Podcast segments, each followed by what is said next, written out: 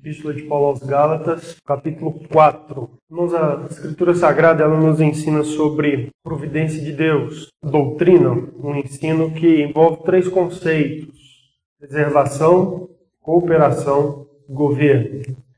Quando nós estudamos a Escritura Sagrada, nós vemos que Deus ele é o preservador de todas as coisas, ele sustenta tudo Deus coopera com suas criaturas para que os fins desejados por Ele sejam alcançados e Ele governa todas as coisas.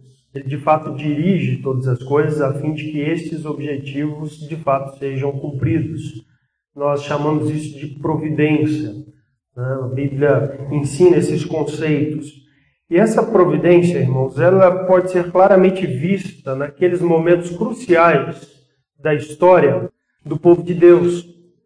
Não somente nos momentos cruciais da história do povo de Deus, mas também nos momentos cruciais da história da humanidade em geral. A história da humanidade em geral é um testemunho claro da providência de Deus. E não só a história da humanidade em geral, mas a história de nossas vidas pessoalmente. As nossas vidas pessoalmente testemunham claramente a providência de Deus. Sustentação ou preservação, cooperação e governo. Deus age e atua dessa maneira.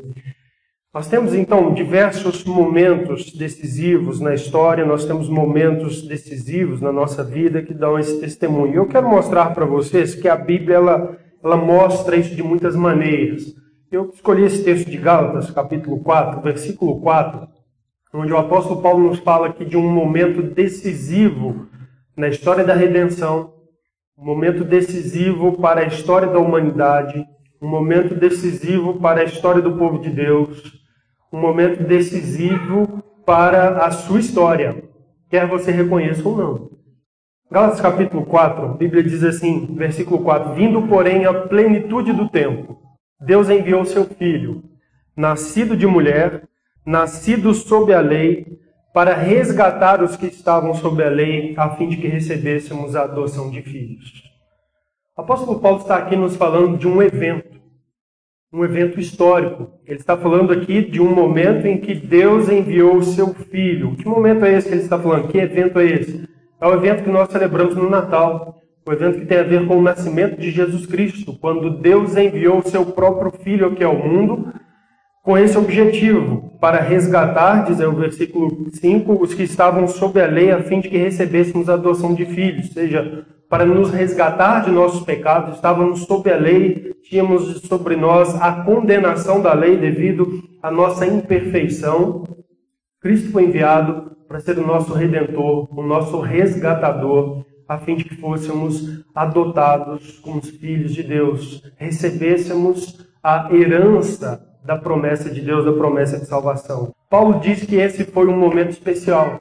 Se você observar o versículo 4, ele diz assim: Vindo, porém, à plenitude do tempo. Esse é um texto, é uma expressão na, na língua do grego, que é uma expressão que fala assim, daquele momento é, especial, aquele momento preciso, aquele momento que Deus planejou desde a eternidade e que seria um momento crucial, um momento onde todas as coisas cooperaram, concorreram para que o Filho de Deus então viesse e pudesse fazer essa obra, a sua obra de redenção.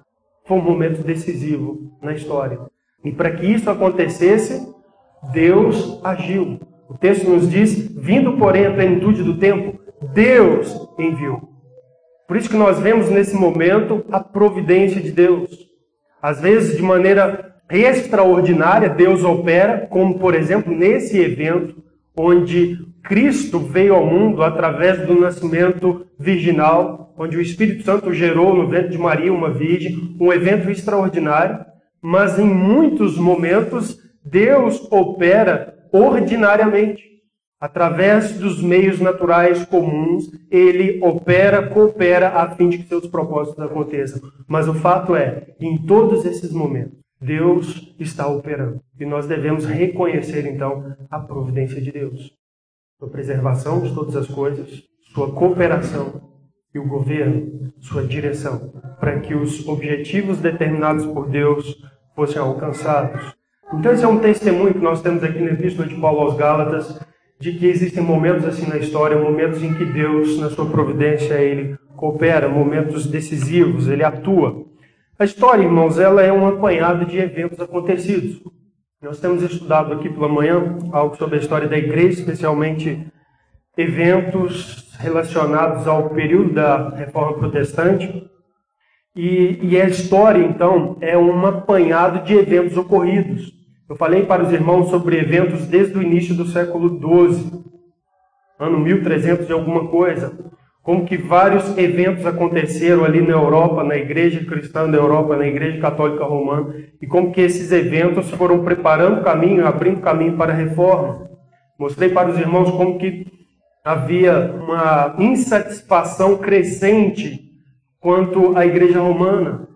E diversos eventos foram acontecendo em decorrência disso, que foram abrindo o caminho e apontando para aquilo que nós chamamos e conhecemos como reforma protestante. Nós estudamos, por exemplo, o período da Renascença, o surgimento dos humanistas, e olhamos os humanistas bíblicos, como que esses homens foram usados por Deus para trazer à tona do cenário europeu o estudo das Escrituras.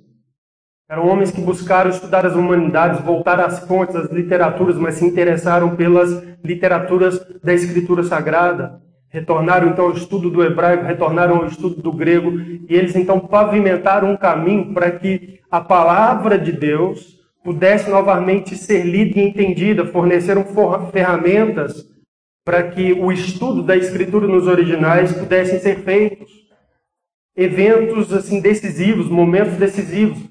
Tudo isso foi providência do Senhor. Então nós precisamos entender isso. Então quando nós estudamos a disciplina da história, nós estamos estudando assim uma sequência de eventos, talvez personagens dentro de períodos da história, talvez uma sequência de eventos em ordem assim cronológica, mas o fato é que nós estudamos assim momentos.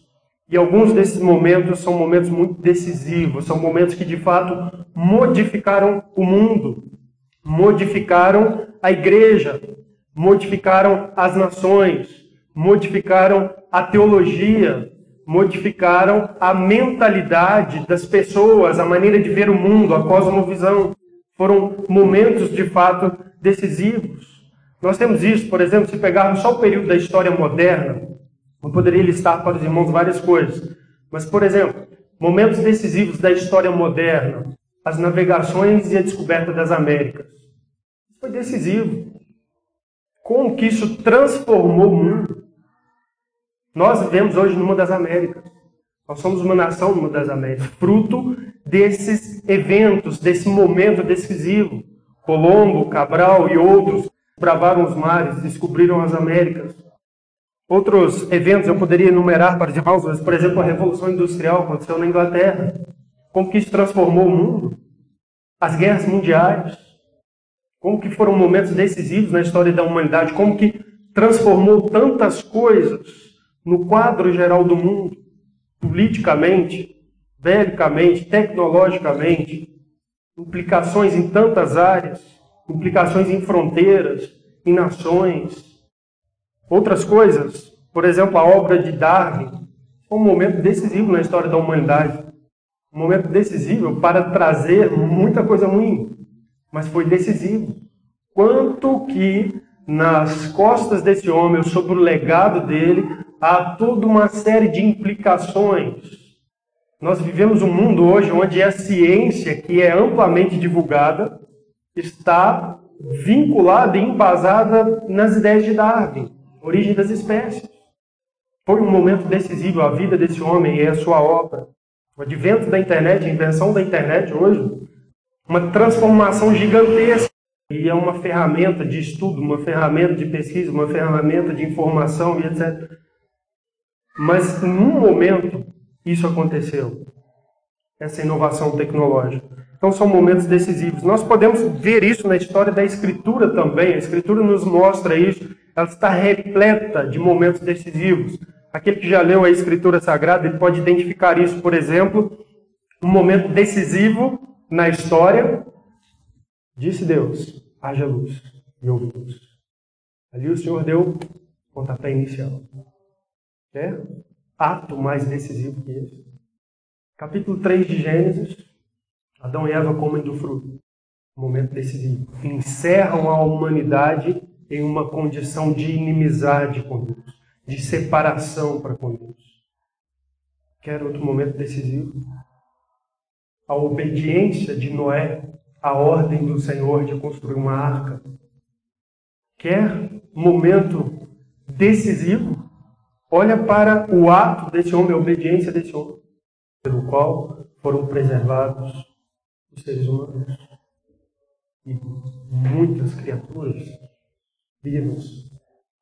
Outros atos, como por exemplo, o chamado de Abraão, momento decisivo. A vinda do Senhor Jesus Cristo ao mundo, como nós vemos em Gálatas 4, Paulo diz: na plenitude dos tempos, Deus enviou seu Filho ao mundo para resgatá-lo.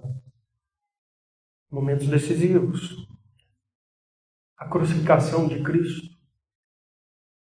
onde ele cumpriu toda a obra, recebendo todo o castigo.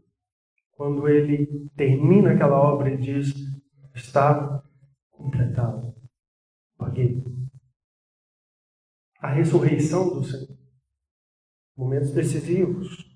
A conversão de Saulo de Tarso. Um momento muito importante para o cristianismo, para a história do cristianismo, para tudo que vem depois. Como que Deus usou esse homem para levar a mensagem do Evangelho para o Ocidente. Nós fomos frutos do ministério desse homem. Conversão de Saulo de Tarso. Aquela, aquele cair por terra na estrada de Damasco foi um momento decisivo.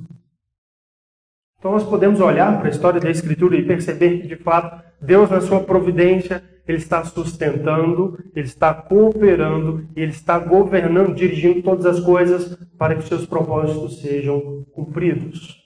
E nesse governar, Deus opera de modo maravilhoso em alguns momentos determinados da história, onde coisas decisivas acontecem e que acarretam-se mudanças e transformações grandiosas. Nessa manhã, então, eu quero que nós demos sequência ao nosso estudo de história. E eu quero que vocês me acompanhem estudando alguns desses momentos foram decisivos para a reforma protestante. O primeiro deles é um evento que ocorreu no dia 31 de outubro de 1517. As 95 teses, já me referi a elas outras vezes, e hoje eu quero falar mais então desse evento, desse momento. O que, que houve nesse dia, 31 de outubro de 1517, que é o dia que é usado como marco para comemoração para né, o aniversário da Reforma Protestante. Esse ano faz 500 anos, 31 de outubro de 1517, 31 de outubro de 2017. O que, que houve nesse dia? Em 31 de outubro de 517, 1517, Martim Lutero ele afixou suas 95 teses na porta da Catedral de Wittenberg. O objetivo de Lutero não era promover uma revolução na Igreja Romana. O objetivo dele não era produzir um cisma na igreja romana. Quando você lê ali as obras de Lutero, suas cartas, seus tratados dessa época e de períodos posteriores, você entende isso claramente, se percebe isso claramente. O objetivo dele, no máximo, era reformar a igreja, vamos usar essa palavra, vamos ser generosos, era reformar a igreja no que se refere à prática das indulgências. Essa era a questão naquele momento que envolvia as suas 95 teses que foram afixadas na Catedral de Wittenberg. Portanto, para compreender esse evento, a gente precisa compreender um pouco a prática das indulgências. O que, que eram as indulgências e qual foi então sua importância nesse cenário mais amplo da reforma protestante? As indulgências eram reduções de pena do purgatório ou livramento das penas temporais. Que penas, que penas temporais eram essas? A indulgência ela estava ligada ao sacramento da penitência da Igreja Romana. Então, quando uma pessoa ela ia se confessar ao padre, o padre ouvia sua, sua confissão E ele então tinha ali a autoridade para declarar absolvição baseado em atos penitenciais que ele dizia para aquele sujeito praticar. Então esses atos penitenciais podiam ser coisas diversas. Podia ser, por exemplo, olha, você vai ter que fazer uma peregrinação a tal lugar, fazer tantas orações, rezar tantos Pai Nossos, etc. Assim, e aí você está absolvido. Essa é a sua pena temporal. Poderia ser outras coisas, como por exemplo, recomendação de boas obras. Ah, dá esmolas, faz assim, assim, assado, e você está absolvido. Essa é a sua pena temporal. Poderia ser um jejum, poderia ser, assim, qualquer coisa. Mas elementos que eram ali decididos, sentenciados pelo padre que ouvia a confissão. Então as penitências, elas tinham a ver com isso. Redução de pena no purgatório e livramento dos pecados ou das penas temporais. Se uma pessoa pecasse, ela não confessasse, não passasse ali pelos atos de penitência que o sacerdote indicaria, ela morrendo, ela iria cair no purgatório para pagar por todas essas, essas culpas, essas coisas. Então, se alguém comprasse uma indulgência, ela estava comprando ali um livramento de penas no purgatório, futuramente, de pecados que ela não penitenciou em vida, ou de pecados que ela estaria ali praticando, teria que confessá-los e fazer penitência por eles. É isso que consistia as indulgências. Tinha a ver, o conceito ele foi construído em torno da seguinte ideia. Olha, o pecador ele precisa de pagar de alguma maneira né, pelos seus pecados. Para que isso seja feito, então, é instruído, é dado ao pecador realizar penitências.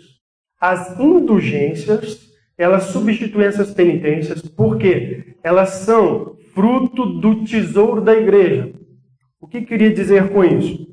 Eles queriam dizer o seguinte, que a igreja, ela detinha o poder sobre uma espécie de tesouro celestial, que consistia no acúmulo de excedente de boas obras dos santos, dos mártires e de Jesus Cristo.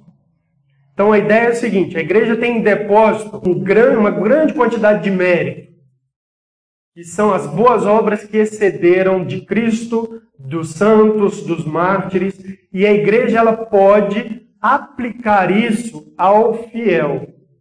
Ela pode transferir esses méritos, essas boas obras ao fiel, livrando-o então destas penas temporais ou de um determinado período no purgatório. Então as indulgências eram isso, era uma declaração, eram emitidas pelo Papa, em que o Papa declarava, plano de tal, ele está é, livre de determinadas determinadas penas. Com base em quê? Não, com base no tesouro celestial. A igreja está administrando esse tesouro e está, através desse documento, ela está doando ou passando, imputando boas obras e méritos para essa pessoa, de modo que ele não precisa mais pagar por esses pecados, cumprir tais penas.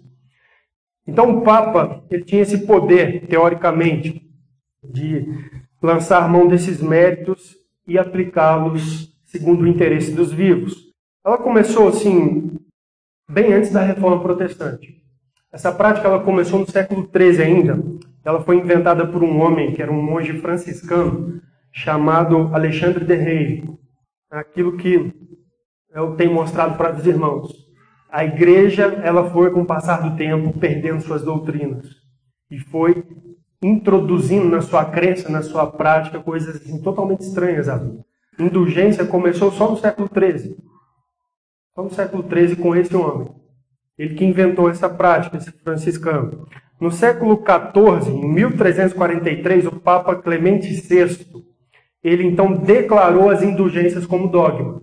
Este homem inventou, isso começou a ser usado em determinadas regiões por influência deste homem, especialmente entre os franciscanos, e no século XIV, o Papa Clemente VI, ele diz, olha, isso é uma boa ideia, isso é uma boa. E ele então tornou isso um dogma da igreja. Ele tinha uma bula papal onde agora, oficialmente, a prática da indulgência fazia parte da crença da igreja, né, da, da autoridade da igreja, a igreja podia administrar isso. Em 1476, houve mais uma mudança relacionada às indulgências, mais um, um, um desvio. O Papa Sisto IV, ele declarou então, agora no século XV, um século antes da Reforma, Sisto IV, ele declarou que os benefícios das indulgências estavam estendidos às almas no purgatório. Até então, quando Alexandre Rei inventou, era algo que podia se fazer ali estando vivo. Você podia tratar com a igreja, comprar sua indulgência, e isso iria ter efeito para você. Tornou-se oficial um século depois. Mais um século depois, por dogma, por bula papal, quer dizer, isso foi estendido às almas que estavam no purgatório. Agora, um parente ou um amigo de alguém que faleceu, condoído, compadecido de sua situação espiritual no purgatório, poderia então comprar da igreja esse perdão de penas a favor da pessoa que estava morta. Então, é como que as coisas foram né, gradualmente, mas esse gradualmente, irmãos, é coisa de séculos, vocês estão percebendo? É, hoje nós olhamos para isso e pensamos assim, que absurdo. Aconteceu isso, depois será que ninguém percebeu? Não, não percebeu, porque de um século para o outro são gerações. Depois outros séculos, gerações. E é só assim mais uma novidade relacionada àquela coisa. Esse homem, então, ele diz que os benefícios eles poderiam ser aplicados, então, aos parentes, aos amigos finados.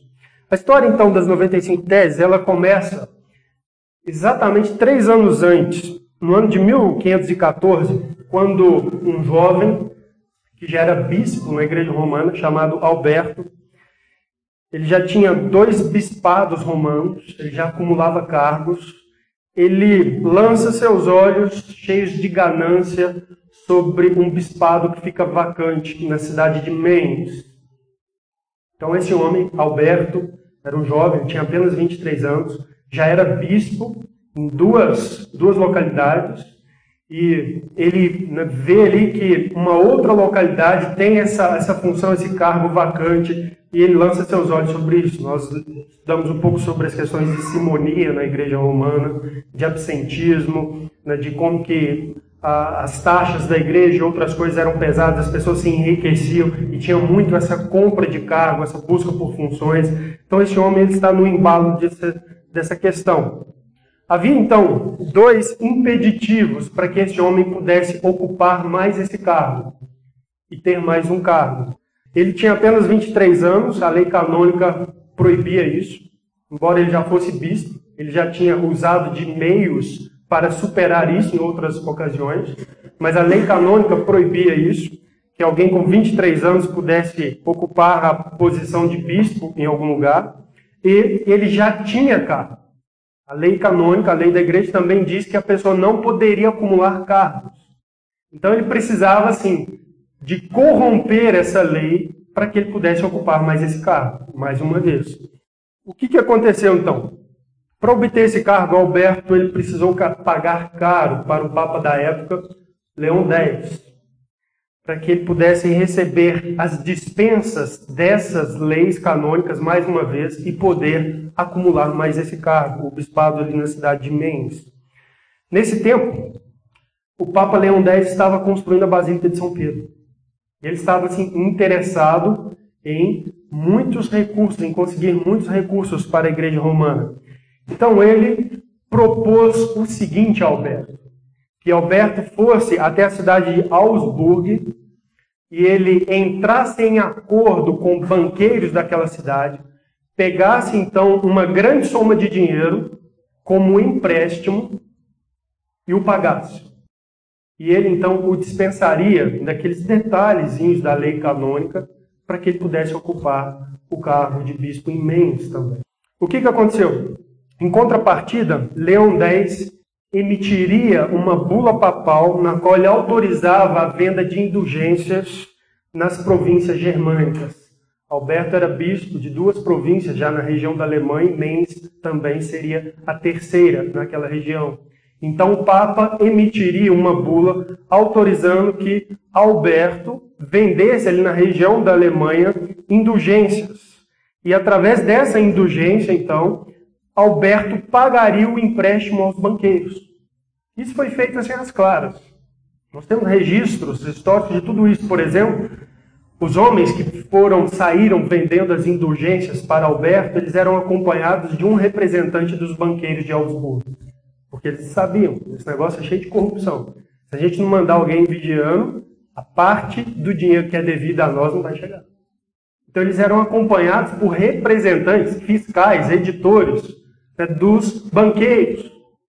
Então esse homem ele recebeu esse, essa autorização e ele então seleciona pessoas para enviar ali por, pelaquela região da Alemanha vendendo as indulgências a fim de arrecadar dinheiro.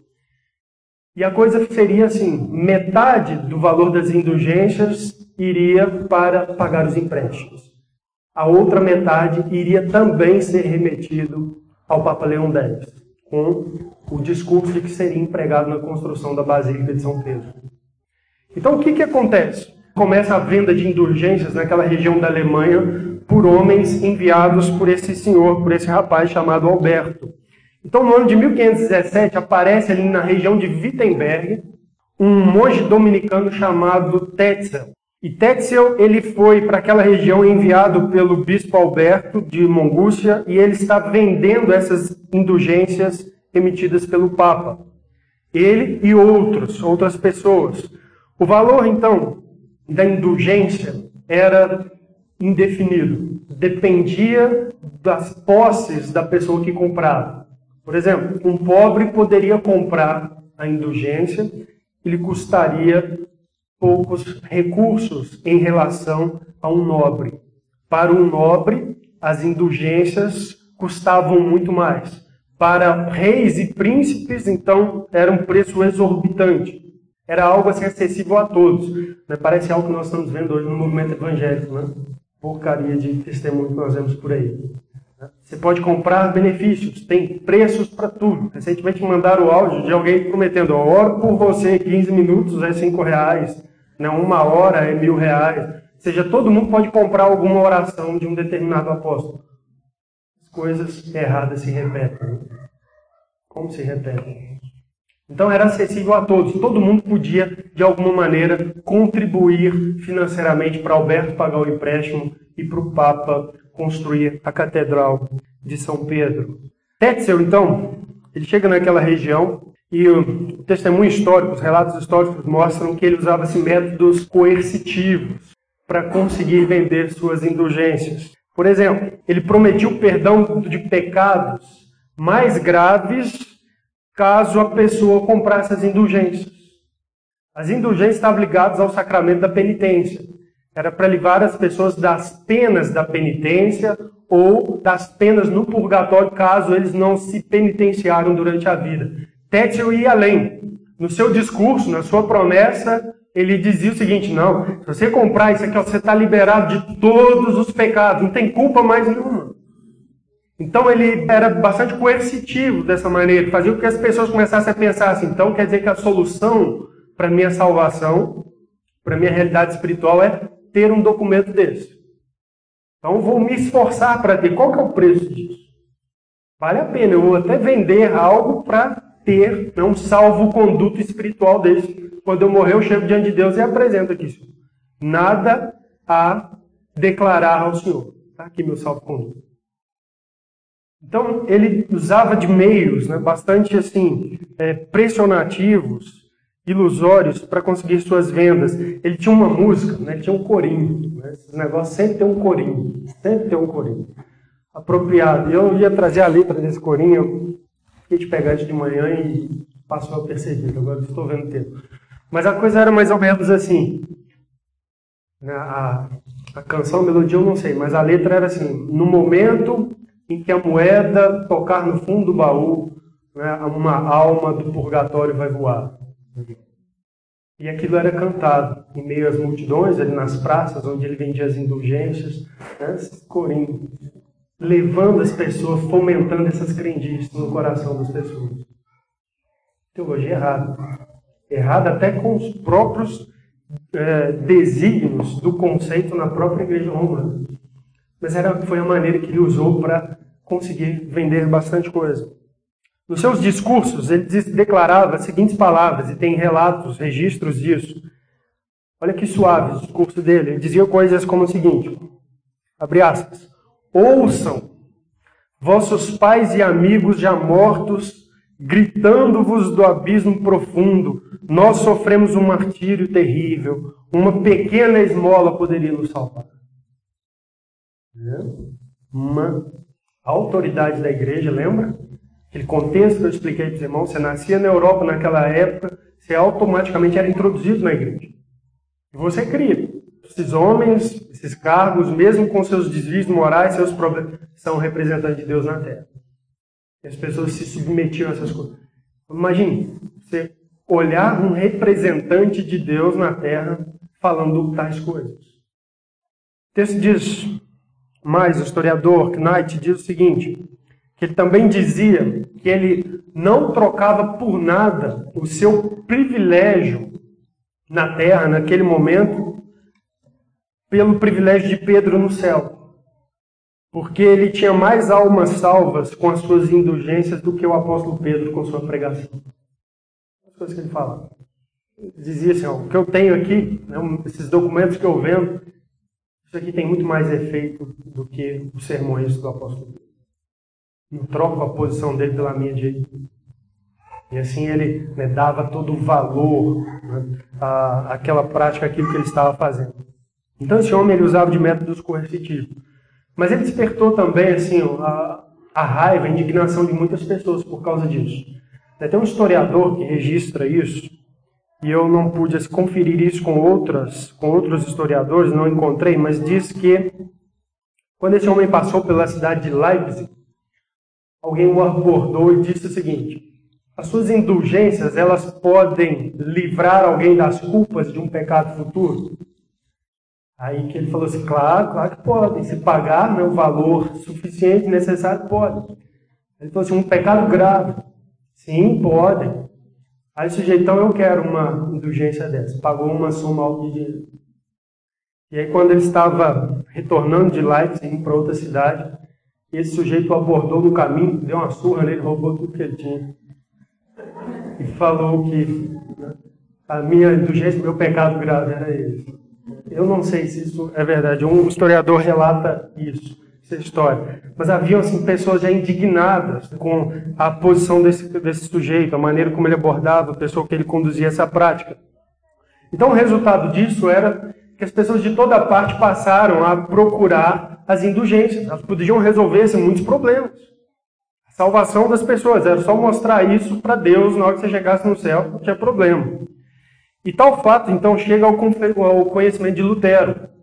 Alguns historiadores dizem que no confessionário ele passa a perceber isso, que as pessoas agora reduziram suas confissões de pecado e algumas iam confessar e diziam, né, já tem uma indulgência, as coisas estão resolvidas. E Lutero então percebe que essa prática ela estava assim claramente desviando as pessoas do verdadeiro conceito da Bíblia sobre pecado, sobre uma vida moral. E ele reflete sobre isso e ele resolve encarar essa questão. E então ele escreve as 95 teses, que são essencialmente um documento que traz ali ideias, conceitos sobre a prática das indulgências. E ele escreve essas 95 teses e afixa essas 95 teses na porta do castelo de Wittenberg no dia 31 de outubro de 1517 é um dia estratégico, porque é um dia antes do dia de Todos os Santos, né, 1 de novembro. Era um dia onde multidões iam para a igreja. É uma data que celebra o período, o encerramento da Páscoa, celebra os santos, o martírio dos santos. Então a igreja estaria cheia. E era-se uma prática comum quando se queria debater ideias, chamar atenção para ideias, se fazia isso, afixava na, nesse ponto as ideias, convidando as pessoas então para um debate sobre aquele assunto, especialmente os intelectuais. E a ideia desse homem era fazer isso. Então, o que consistiam essas teses? Elas declaravam essencialmente o seguinte: que a igreja não pode perdoar a culpa dos pecados, como as pessoas estavam acreditando, estavam não indo confessar mais na época. Mano, preciso. Tetzel está dizendo que isso resolve o meu problema definitivamente. Então não preciso. Então, Lutero, nessas teses, essencialmente, ele mostrou que a igreja não podia declarar é, perdão de culpa pelos pecados, nem afetar, mudar a situação de uma pessoa no purgatório. Veja que, ainda nessa data, ele não, nem, não questiona a questão do purgatório, pois ela é gradual. Mas ele diz: olha, se existe purgatório, né, isso está na mente dele, a igreja não tem nada que mexer nisso agora. Dizia também que o cristão arrependido, ele tinha um perdão que vinha direto de Deus sem intervenção de indulgência. Ou seja, perdão vem do Senhor. Sem indulgência, sem documentos, sem né, é, mediação do Papa, vem direto do Senhor. O historiador Nichols, ele interpreta esse evento, então, 31 de outubro de 1517, ele diz o seguinte: Não obstante Lutero não perceber plenamente, as teses foram um golpe no coração do poder da igreja, pois elas negavam o pretenso poder da igreja de ser mediadora entre o homem e Deus e de conferir perdão aos pecadores. Então, esse conceito todo ele estava estabelecido em cima disso. Olha, a igreja pode agir como mediador entre o homem pecador e Deus. E ela pode conceder perdão através da indulgência. As teses atacam-os. Algumas das teses aqui, deixe-me selecionar para vocês. Olha só, a tese número 20 diz assim: Por isso, o Papa não quer dizer e nem compreende com as palavras perdão plenário de todas as penas que todo tormento é perdoado, mas as penas por ele impostas. Ou seja, as penas da igreja, aquelas penas da penitência. Ah, você pecou, meu filho? Então vai lá, faz dois jejum, reza três pais, Pai Nosso, e aí você vai estar absolvido. Lutero dizia: olha, se a indulgência pode perdoar alguma coisa, é essa pena que a igreja estabelece. A culpa lá com Deus por causa do seu pecado, isso não. Isso só Jesus Cristo, só a obra de Cristo. A tese 86, por exemplo, diz que ele ataca as riquezas. Ele diz assim: as riquezas do Papa hoje excedem muito as de qualquer crasso, os nobres.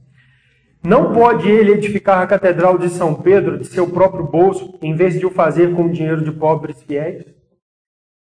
Então ele começa também assim, a fazer críticas a essa ganância ali da direção da igreja em Roma de buscar né, dinheiro a todo preço através desses artimanhas para realizar aquelas obras faraônicas e sustentar ali os luxos que foram próprios da igreja romana no período medieval. Tese 89, ele diz o seguinte: se o Papa visa mais a salvação das almas do que o dinheiro, por que revoga ele cartas e perdões de indulgência outrora por eles concedido, aos quais atribui as mesmas virtudes? Começa a explorar contradições. Ele começa a perceber, olha, Papa já aconteceu na história do Papa conceder indulgências e perdões. De repente o Papa se desgosta de tais pessoas, de algumas dessas pessoas, e ele revoga esses perdões e indulgências. Mas peraí, se ele faz isso porque ele está interessado no bem espiritual, na salvação das pessoas, por que, que ele age assim? Isto é uma ferramenta para conseguir dinheiro e controle político. Então ele está questionando a prática. O problema dele não é com a igreja, é com a prática. Até 62, por exemplo, ele diz assim: o verdadeiro tesouro da igreja é o Santíssimo Evangelho da glória e da graça de Deus. Ele está questionando aquele conceito sobre o qual a prática das indulgências está embasada, que a igreja administra os méritos, o tesouro dos santos. Ele diz: não, não. O verdadeiro tesouro da igreja é o Evangelho. É a pregação do Evangelho. Tese 49, ele diz assim: devem-se ensinar aos cristãos serem muito boas as indulgências do Papa, enquanto o homem não confiar nelas, mas muito prejudiciais quando, em consequência delas, se perde o temor de Deus. É isso que ele estava notando pessoas estavam perdendo o temor de Deus. Ah, eu comprei uma indulgência. Não preciso confessar, não preciso preocupar com vida moral, com meus pecados, agora eu tenho um salvo-conduto. Ele diz assim: esse negócio é bom se de fato ele perdoa as, né, as penas da penitência. Enquanto está nessa área aí, a gente pode aceitar isso. Mas quando leva as pessoas a confiar que agora elas têm um salvo-conduto para pecar, não precisa ter mais temor de Deus e olhar a sua vida, né, buscar viver de acordo com o Evangelho. É um problema sério. É um problema grave. Então, esse, essas teses de Lutero, né, essas aqui são algumas das, dessas 95 teses, atuam questionando exatamente essa prática, a prática das indulgências. E foram então copiadas, distribuídas por toda a Alemanha. Foram impressas. Nós falamos da imprensa, como que a imprensa ajudou no desenvolvimento, na consolidação da reforma. Foram copiadas, foram impressas, foram distribuídas para muitos lugares, de modo que o Papa Leão X ele começou então a ter que fazer algo em resposta a isso. E ele vai agir. No ano de 1520, por exemplo, ele condena Lutero, condena suas teses condena outros escritos que ele já tinha escrito. Mas o fato é, irmãos, 31 de outubro de 1517 é isso. A fixação de 95 teses em que questionavam a prática das indulgências que estava sendo feita naquele período por Tetzel, naquela região da Alemanha, a mando de Alberto, que era bispo da Mongúcia e que queria ocupar mais um bispado. E ele então compra esse bispado, simonia, acúmulo de cargos, etc. Várias corrupções morais estão envolvidas. E a prática das indulgências tem a ver com esse elemento. Foi um momento decisivo na história da igreja, na história da reforma. Porque a partir daqui, a igreja ela começa a ser questionada em várias, vários dos seus desvios. Como este em que a igreja é questionada quanto ao seu poder de perdoar pecados, quanto à sua, sua administração, sua mediação. Então é um momento decisivo para a história da reforma. Eu quero falar de mais um, pelo menos. 18 de abril de 1521. Dieta de Worms. Era 18 horas da, da tarde ou 18 horas da noite, quando um salão imperial na cidade de Worms, cidade pequena, apenas 7 mil habitantes, cidade também na região da Alemanha, ao sul da cidade de Mainz, se reúne uma dieta. O que é uma dieta? Uma dieta é uma assembleia. Uma assembleia. Lutero, nessa época, ele contava 37 anos de idade, ele já era monge agostiniano há 15 anos, e ele compareceu a essa assembleia diante do imperador Carlos V. Carlos V, na época, era um jovem, ele tinha apenas 21 anos de idade e ele não era nada menos do que o rei da Espanha, o imperador do Sacro Império Germânico, rei de Jerusalém, rei de não sei mais o que, ele era, tinha um monte de títulos. Ele era rei de quase na metade do mundo cristianizado da época. Lutero foi chamado a comparecer àquela assembleia, àquela dieta, a fim de que se retratasse de seus escritos. Esse é o ano de 1521. Então, de 1517 a 1521, Lutero continua seus estudos, lendo a Bíblia, ensinando a Bíblia na faculdade ali de, na Universidade de Wittenberg. E ele começa assim mais e mais a descobrir aquilo que a Bíblia ensina e ele vai escrevendo sobre diversas coisas. Então ele é convocado em 1521 a comparecer para essa a essa assembleia. Então está ali uma grande comitiva junto com Carlos V né, está ali o arquiduque da Áustria, está ali uma série de nobres espanhóis, está ali uma, uma comitiva vinda da Itália por orientação do Papa. Então, assim, é a, talvez tenha sido a assembleia mais ilustre do século XVI. E Lutero ele é chamado a comparecer ali, e o objetivo era que ele se retratasse de todos os seus escritos. Então, ele expõe diante daquele salão imperial que foi feito para a presença do imperador naquela dieta. Eles colocam uma mesa, sobre a mesa as obras que Lutero já tinha escrito até essa data, e ele então é convocado a retratar-se de todas elas diante do imperador. Isso no dia 18 de abril, às 18 horas. Ele então comparece diante daquela assembleia e ele pede mais um dia para refletir. Ele diz: Olha, minhas obras são de diversos tipos. Eu preciso refletir um pouco sobre elas. Ele pede mais um dia. O imperador, mostrando ali sua misericórdia, concede ele mais um dia. Então, eles retornam no dia seguinte. E no mesmo horário, ele é de novo convidado a se retratar daquelas, daquelas obras. Um cardeal dirige a ele as seguintes palavras: Você deseja defender todos os seus livros reconhecidos ou retratar-se de alguns? E ele então responde: Ter havia refletido bastante sobre as suas obras, sobre o seu ministério, e o registro é que ele, com bastante calma, ele começou a responder o seguinte: Olha, as minhas obras, elas são de três tipos. primeira categoria são obras de piedade simples, obras que falam da vida religião, da vida religiosa, como que é ser crente, lembra? Disso, eles estavam preocupados em responder como que é a vida cristã verdadeira. Ele diz, são obras dessa categoria, fala de piedade simples. Nenhum governante, nenhum clérigo da igreja né, vai querer que elas sejam retiradas de circulação. Elas não fazem mal a ninguém, trazem benefício para a vida espiritual das pessoas. Outros escritos de uma segunda categoria, esses são escritos contra o papado e questões papistas. Essencialmente, ele está aqui falando de doutrinas e exemplos ímpios que estão relacionados com o Papa. Começou a estudar a história da igreja e ver ali os desdobramentos doutrinários, como por exemplo, nós falamos aqui no início, eu falei sobre as indulgências, começaram no século XII, é, depois no século XIII, um Papa tornou o dogma, no século XIV, um outro estendeu as almas no purgatório. E ele começou a mostrar, olha, eu tenho estudado e as minhas obras mostram assim que desvios doutrinários têm surgido a partir da, da cadeira do Papa, da função do Papa. Além disso, eu mostro assim exemplos da impiedade desses homens, de como eles não são assim exemplos de seguir a Cristo, né, uma conduta moral assim, bastante questionável, etc. Então são obras que expõem males da igreja. Eu acho que ninguém vai questionar isso. Terceiro, terceira categoria, essa categoria ela contém textos ásperos e duros. Essa categoria estavam os livros em que Lutero assim, falava abertamente contra diversos desvios da igreja, mostrava biblicamente né, nos seus estudos como que ele entendeu que aquelas coisas estavam totalmente erradas, eram graves, precisavam ser mudadas.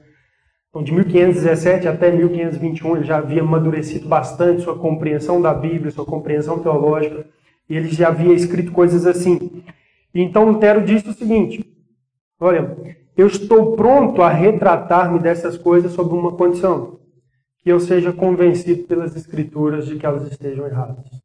A frase, então, dele foi a seguinte: abre aspas, solicito pela misericórdia de Deus, se digne vossa sereníssima majestade, ilustres príncipes ou qualquer pessoa que seja capaz, quer elevada ou humilde, a dar testemunho e expor meus erros, refutando-os através dos escritos dos profetas e dos evangelistas, tão logo tenha sido ensinado, estarei inteiramente pronto a renunciar a cada erro e serei o primeiro a lançar meus livros no fogo. Ele te colocou à disposição. Eu quero aprender. Se está errado, pode ser alguém importante, pode ser um teólogo, um doutor da igreja, pode ser um homem simples. Mas se for capaz de me mostrar que eu estou errado, eu estou pronto, estarei pronto a me retratar depois de ser convencido de que eu estou errado.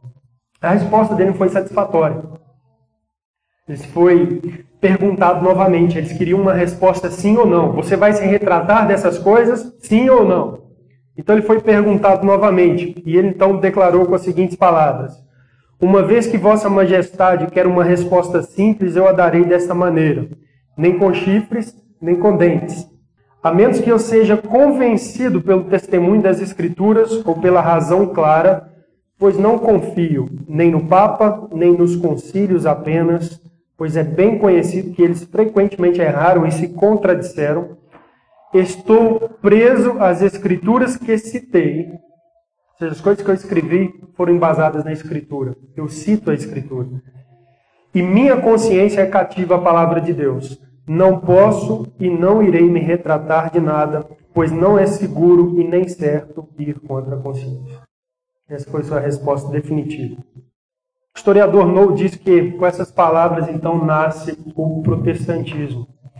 Então eu quero que vocês percebam, mas foi uma cena drástica, dramática. Uma assembleia, assembleia ilustre está reunida os homens mais importantes do mundo, das nações na época da igreja. E esse sujeito ele é chamado para estar ali naquela audiência, falar a essas autoridades, defender aquilo que ele tem pregado, ensinado, escrito, ou se retratar. E esse homem então se coloca diante dessa assembleia e ele declara essas palavras. Foi, irmãos, de fato um momento decisivo para a história da reforma. A partir desse momento estava assim claro que a reforma protestante, ou o movimento que se desenvolveria, que estava se desenvolvendo já no século XVI, vivia sob a autoridade da Escritura apenas. Não adiantaria a igreja pressionar, não adiantaria os estados condenar. Essas pessoas, elas se submeteriam apenas à Escritura. A tradição da igreja não tinha peso se contrariasse as Escrituras. Os escritos dos santos não teria peso se fossem contra as Escrituras sagradas. Eles obedeceriam a Bíblia, somente a Bíblia. Então foi proclamado naquela ocasião o edito de Worms que colocava Lutero como um criminoso. Todos que seguissem as suas ideias, foi dito naquele edito que deveria, deveriam ser destruídos. Ele saiu daquela assembleia rodeado pelos seus amigos, algumas pessoas foram com ele ali, que eram simpatizantes. Os rodearam e, sob protestos, os registros dizem que os espanhóis, por exemplo, que exigiam que ele fosse levado à fogueira imediatamente. Sob protestos, ele foi tirado, então, daquela assembleia, foi encaminhado para Wittenberg. No caminho de volta para Wittenberg, ele foi sequestrado por seus amigos preocupados com a ameaça da sua vida. Ele foi então levado ali para o castelo de Wartburg, onde ele ficou por um período mais ou menos de um, um ano, no anonimato, até as coisas esfriarem. Período em que ele começou a tradução da Bíblia para o alemão, continuou escrevendo as coisas relacionadas à Bíblia, que ele estava descobrindo no ensino da Escritura. Então, esse dia, irmãos, 18 de abril de 1521, em que Lutero defende os seus escritos, tendo como base a Escritura Sagrada, Estou cativo à Escritura. Tendo como base a Escritura Sagrada, foi um outro momento decisivo para a reforma protestante. A partir desse momento ficou-se muito claro que esse movimento era um movimento que se sujeitava apenas à Escritura. A palavra de Deus. Era a fonte de autoridade. A Bíblia, a palavra de Deus. E nós buscamos pautar nossa fé, nossa crença na Escritura Sagrada. Deixe-me terminar falando rapidamente do ano de 1536 em 1541. Calvino em Genebra. Esse foi outro movimento decisivo na história da reforma. João Calvino, tem mencionado ele para os irmãos, ele era um humanista. Ele também era um estudioso das humanidades, estudava as letras. Ele começou estudando direito, depois ele se inclinou para estudar a teologia, a literatura cristã. Ele era um humanista. No ano de 1533 ele já havia se declarado protestante. Mas ele ainda não estava em Genebra, ele ainda não era um reformador. Em 1536, com 26 anos apenas, ele publica na cidade de Basileia a primeira edição das Institutas da Religião Cristã. Ele era apenas um humanista, estudando a Bíblia, sistematizando as doutrinas da Escritura Sagrada que ele estava estudando e lendo.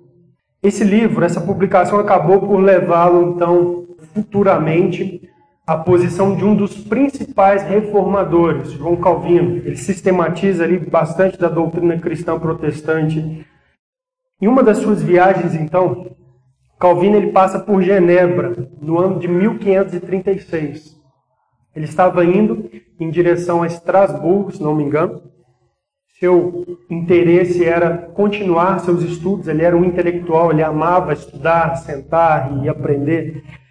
E ele então passa por Genebra porque o caminho, né, de onde ele estava para Estrasburgo, estava impedido por causa de uma guerra entre o rei da Espanha e o rei da França. E ele então tem que passar por Genebra, pernoitar na cidade.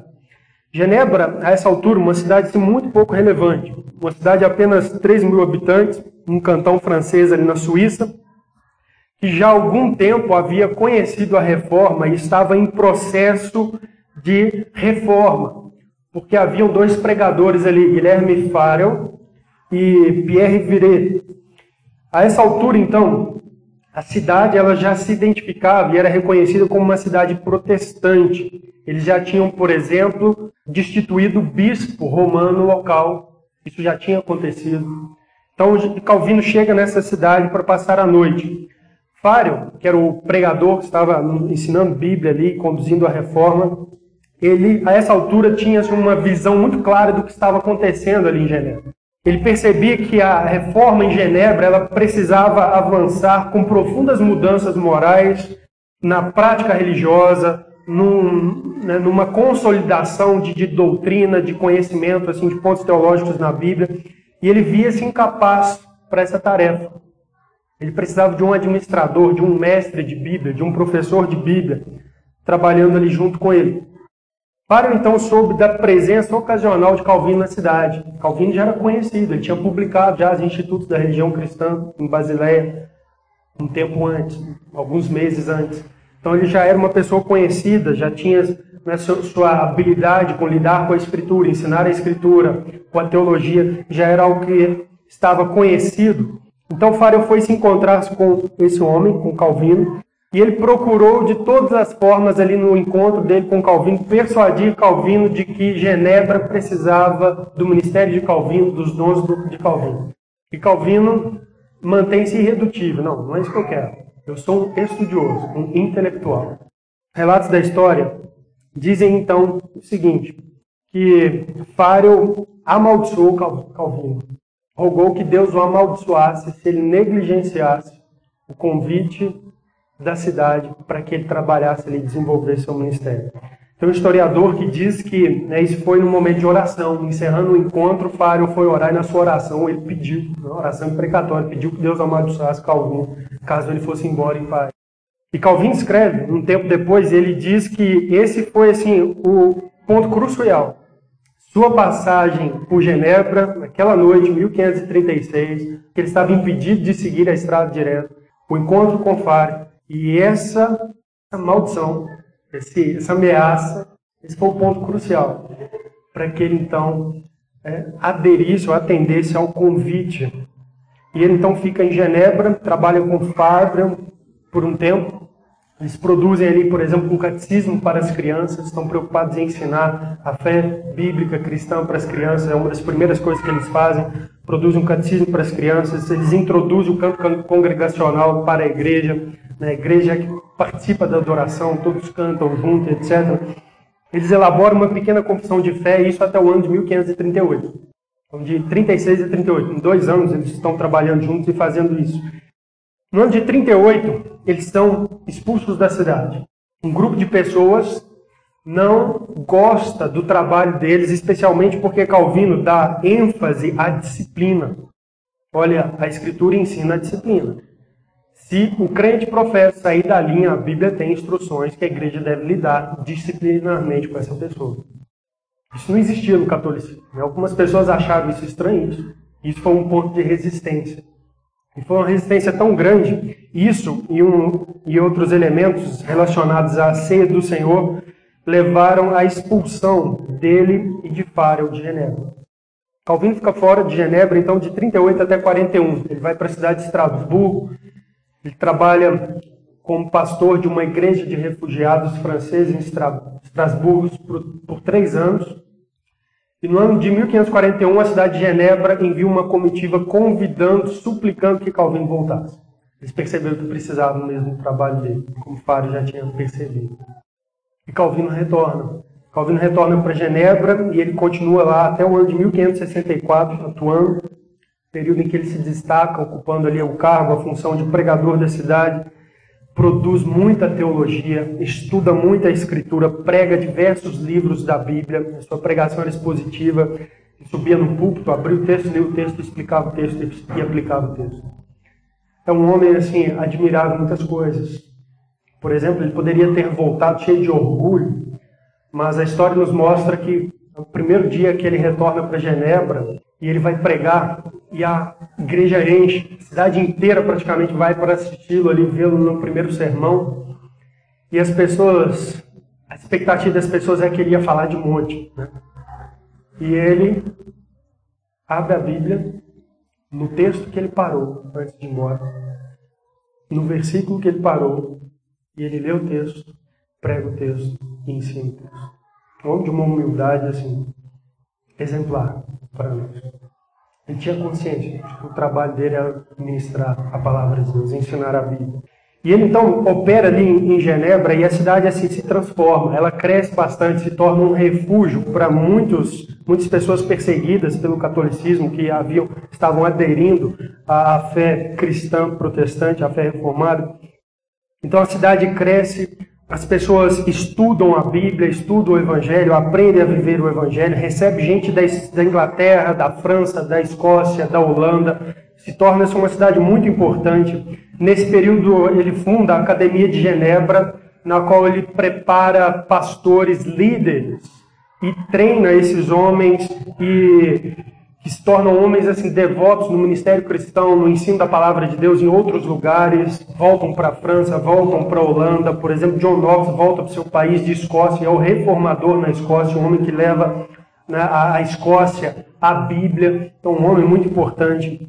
É um homem fruto de Genebra, fruto do ministério de João Calvino. Suas obras ganham grande circulação, ele escreve assim, muita coisa, ele é um homem assim, muito dedicado ao trabalho escreve muita coisa. Seu pensamento, sua exposição da Bíblia afeta profundamente a reforma no século XVI na região da Suíça, da França, dos Países Baixos e da França. Então, aquela passagem de Calvino por Genebra em 1536 foi um momento decisivo. Milhares de protestantes desses países e outros que creem na teologia reformada são testemunhas desse impacto do ministério desse homem, que se deu a partir de 1536. O calvinismo ainda é hoje, ainda é hoje um dos movimentos teológicos e intelectuais, como dizia Abraham Kuyper, quem pensa que calvinismo é só teologia não entendeu o calvinismo. É uma teologia que tem implicações em toda a vida. Calvinismo é um dos movimentos teológicos e intelectuais mais fortes, ainda hoje, e mais influenciador da história do Ocidente. Há pouco tempo, uma revista americana fez uma pesquisa. Diz que o calvinismo é uma das forças atuais de maior influência no mundo. Nós podemos testemunhar isso. Nós temos visto assim quanto que a, a doutrina protestante reformada, calvinista, tem avançado, por exemplo, no Brasil. Muitas pessoas estão conhecendo a Bíblia, conhecendo o Evangelho, identificando que o calvinismo, aquilo que Calvino ensinava, né, várias, não, não completo, nós não temos Papa, semana que vem eu vou falar disso, Calvino não é nosso Papa, Lutero não é nosso Papa, né? nós não temos papas, mas várias das coisas que esse, que esse homem ensinou, de fato, assim, elas, quando nós abrimos a Bíblia, elas saltam aos nossos olhos são testemunho do ensino fiel da Escritura Sagrada. Então, o encontro de Farel com Calvino, a aceitação dele do ministério ali em Genebra, foi um outro momento decisivo para a história da reforma. Essencialmente para a teologia da reforma. Conclusão. Que lição que nós tiramos desses fatos? Nós, nós precisamos ver nessas coisas claramente a providência de Deus. Preservação, cooperação, governo. Como que Deus preservou Lutero? Como que Deus preservou Calvino? Como que Deus cooperou com Calvino no seu ministério? Como que Deus agiu a fim de que ele estivesse em Genebra naquela noite, que ele fosse abordado por Faro? Como que as coisas foram se encaixando? Cooperação, governo, direção. Deus tem um propósito na história. Deus direciona todas as coisas. A palavra dele volta ao cenário. A Bíblia, Cristo, o Evangelho é pregado e é cada vez mais pregado a partir né, do século XVI, do movimento que nós chamamos de Reforma Protestante. A gente precisa reconhecer a providência de Deus nessas coisas e louvar o nosso Deus por elas. Deixe-me lembrar algumas coisas para vocês. A Bíblia nos ensina a fazer isso. Por exemplo, a história de José do Egito a Bíblia nos diz que ele foi vendido pelos seus irmãos para ser escravo no Egito. Parece uma tragédia, uma coisa drástica. Mas a Bíblia nos diz que, ao final de anos, ele estava com sua família reunida no Egito, preservando, sendo usado por Deus para preservar sua família numa época de grande tribulação no mundo. E como que José ele enxergou a história e o momento decisivo, aquele momento que ele foi vendido para o Egito, a Bíblia nos diz assim, em palavras de José, em Gênesis 50, vós, falando aos irmãos dele, na verdade intentastes o mal contra mim.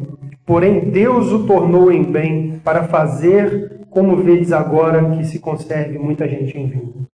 Como que José leu aquele evento na história, na sua própria vida? No momento, uma coisa má proporcionada pelos seus irmãos com um coração cheio de maldade. Mas Deus não estava alheio aqui. Deus estava cooperando, preservando e governando. E Deus fez com que aquilo se tornasse um bem para ele e para muitas pessoas. Providência. O Salmo 124 nos chama a adorar a Deus por causa disso. Providência de Deus constante. É um cântico de romagem que diz assim: Não fosse o Senhor que esteve ao nosso lado, Israel que o diga. Não fosse o Senhor que esteve ao nosso lado, quando os homens se levantaram contra nós, nos teriam engolidos vivos. Quando a sua ira se acendeu contra nós, as águas nos teriam submergido e sobre a nossa alma teriam passado a torrente. Águas impetuosas teriam passado sobre a nossa alma. Bendito o Senhor que não nos deu por presa aos dentes deles. Salvou-se a nossa alma como um pássaro do laço dos passarinheiros. Quebrou-se o laço e nós nos vimos livres. O nosso socorro está em o nome do Senhor, Criador dos céus e da terra. Essa é a percepção que nós temos que ter da nossa própria vida, dos eventos decisivos da nossa própria vida, mas também na história, na história da igreja. Se não fosse o Senhor que estivesse do nosso lado, providência dele, graça dele. Lucas, palavras do Senhor Jesus. Jesus diz assim: Não se vendem cinco pardais por dois asses, entretanto nenhum deles está em esquecimento diante de Deus. Até os cabelos da vossa cabeça estão contados. Não temais. Zwingli, um dos reformadores, ele dizia que nosso Deus é um Deus tão curioso que ele se preocupa até com cada um dos fios de cabelo de nossa cabeça. Nós precisamos aprender essa lição. A história está repleta de testemunho da providência de Deus, operando a favor do seu povo, operando a fim de cumprir a redenção, operando a fim de manter a igreja preservada, o evangelho vivo, operando a fim de que você fosse salvo. Volte na sua vida e pense, houve momentos decisivos na sua vida. Você foi levado a conhecer o Evangelho, que a Bíblia te foi apresentada, em que o seu coração foi compungido a reconhecer esse pecador. Houveram livramentos na sua vida que fez com que isso pudesse acontecer. Deus usou pessoas para fazer isso. Momentos decisivos que mudaram nossa história nós devemos reconhecer a providência de Deus nesses momentos. Vamos terminar hoje, irmãos, orando? Vamos ficar de pé?